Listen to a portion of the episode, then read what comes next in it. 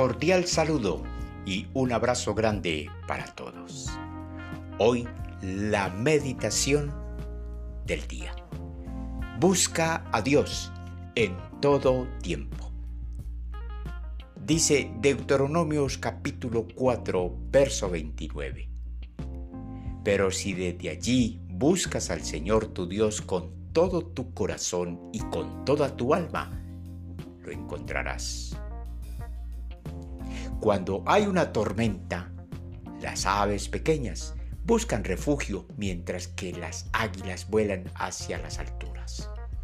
Esto es porque solo las águilas saben que elevándose se alejan del peligro.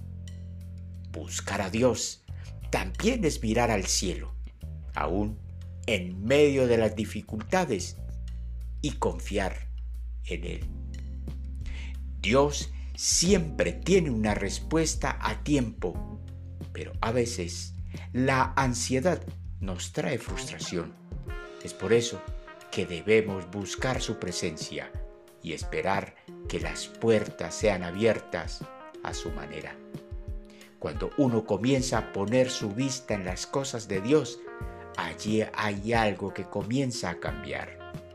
Esto nos lleva a dejar a un lado los apetitos de la carne, las prioridades personales para dar prioridad a lo espiritual.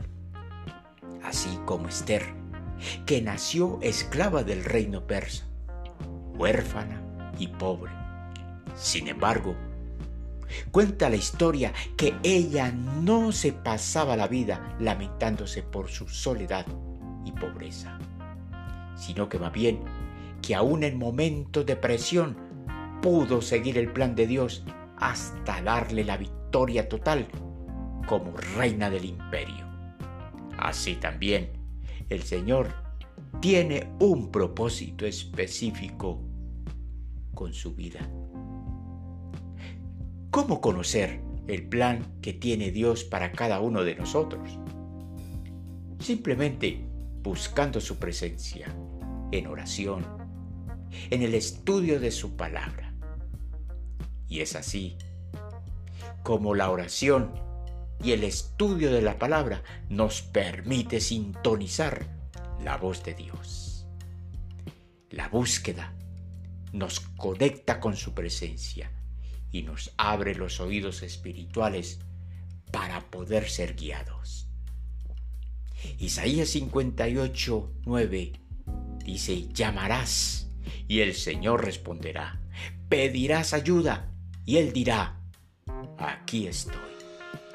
Dios desea que lo conozcas y quiere que sepas que estás cerca de ti, no importa la situación que te toque atravesar. Si buscas tener una actitud humilde y generosa, entonces Él te mostrará su poder para abrir camino y acompañarte en todo tiempo. Recuerda que Dios está cerca de ti. Ningún problema es demasiado grande para que Dios no intervenga, ni ninguna persona demasiado pequeña para que no tenga la atención de Dios.